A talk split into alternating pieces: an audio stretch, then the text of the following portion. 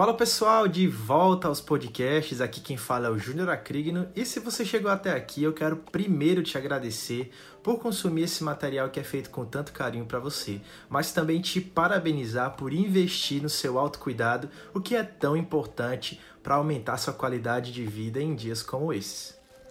Hoje nós vamos falar de um assunto muito importante que é a autocobrança. Tem se tornado cada vez mais rotineiro nos nossos dias, nessa geração, e embora pareça uma característica inofensiva e muitas vezes até positiva para a nossa evolução, se não regrada, ela pode se tornar uma grande armadilha que pode trazer uma série de prejuízos para toda a nossa vida. Você é essa pessoa que sempre antes de fazer alguma coisa pensa, repensa, avalia, reavalia e quando vai fazer às vezes faz inseguro porque de fato não se sente totalmente pronto para aquilo devido ao nível muito alto de cobrança? Talvez você seja aquela pessoa que quando faz algo e não dá certo ou não sai necessariamente do jeito como você havia planejado, não precisa de nenhum outro castigo, porque você mesmo é o seu próprio algoz.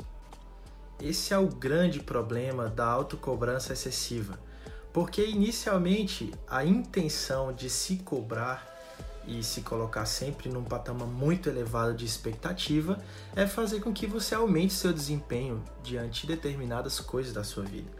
Só que acaba de fato se tornando uma emboscada porque como muitas vezes o teu parâmetro é tão alto, é tão inacessível e a tua perspectiva para aquilo é algo tão distante que obviamente você não vai conseguir atingir essa expectativa, o que acontece é que na maioria das vezes você desiste antes mesmo de tentar.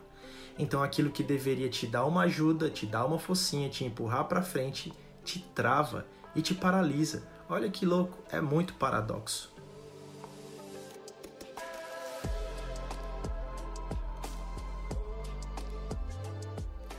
A verdade é que quanto menos você se cobra, mais desempenho você consegue atingir. E não faz o menor sentido, aparentemente falando. Mas é verdade, tudo em excesso acaba gerando um fardo muito pesado para que a gente possa levar. Veja, o que está sendo dito aqui não é que você precisa parar de fazer uma autoanálise para que você aumente seu desenvolvimento sempre rotineiramente na sua vida. Na verdade, isso é até esperado e muito positivo para que de fato a gente expanda os nossos limites nas esferas diversas da nossa vida. Mas a partir do momento que esse peso começa a te paralisar e é como uma pedra em cima dos teus projetos e metas, isso não te serve de mais nada, concorda? Vou te dar um exemplo. Quando a gente projeta uma meta ou algum nível da vida que a gente quer chegar, é natural que a gente se espelhe em algumas pessoas e tenha referências boas. Mas o nosso problema é que muitas vezes nessa autocobrança de forma tão dura e perversa conosco, a gente acaba dificultando as coisas e causando uma espécie de autossabotagem. Porque eu começo a querer que a esfera X da minha vida se pareça com a de fulano de tal, que é uma grande referência para mim. Mas já na esfera Y, eu admiro mais o desempenho do outro fulano porque ele é melhor nessa área. Só que na esfera Z, eu prefiro que Ciclano, que já tem uma experiência na área, prefiro que seja mais similar à de Ciclano. Você entende? A gente começa a selecionar e a catar o melhor de cada pessoa em que a gente se espelha e a criar uma espécie de avatar inexistente e tão ideal e ao mesmo tempo distante da nossa realidade que ao olhar para a nossa condição, como todo ser humano, cheio de qualidades e defeitos, a gente começa a se sentir desmotivado a começar essa evolução porque parece estar distante demais para a minha realidade.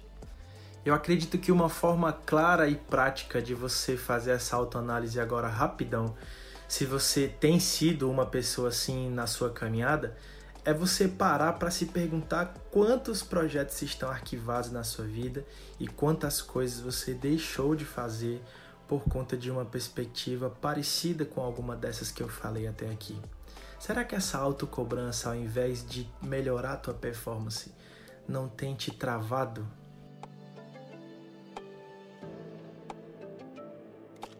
Talvez a forma mais prática de aumentar a tua qualidade de vida no que diz respeito a essas áreas seja a substituição da autocobrança pela autocompreensão, que sim te permite uma observação a seu próprio respeito todos os dias, a fim de ampliar os teus horizontes e potencializar as suas capacidades, mas que ao mesmo tempo não te joga um fardo nas costas. Não seja tão perverso consigo mesmo, até porque você acaba projetando para as pessoas aquilo que você acha ao seu próprio respeito. Comece com o que você tem hoje, comece com o que você tem agora e veja o desenvolvimento acontecer de forma orgânica e justa na medida do que você suporta para o dia de hoje.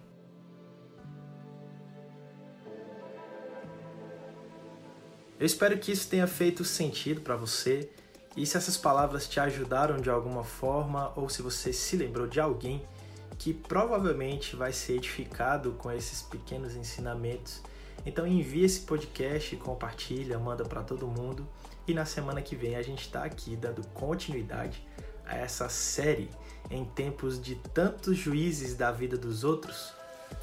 Quão bom seria se todo mundo cuidasse da sua própria vida, não é? Até a próxima, tenha uma boa semana e eu desejo que você consiga, durante esses próximos dias, aplicar pelo menos uma das lições que girou uma chave na sua cabeça durante esse podcast de forma prática na sua vida. Deus abençoe tua semana. Valeu!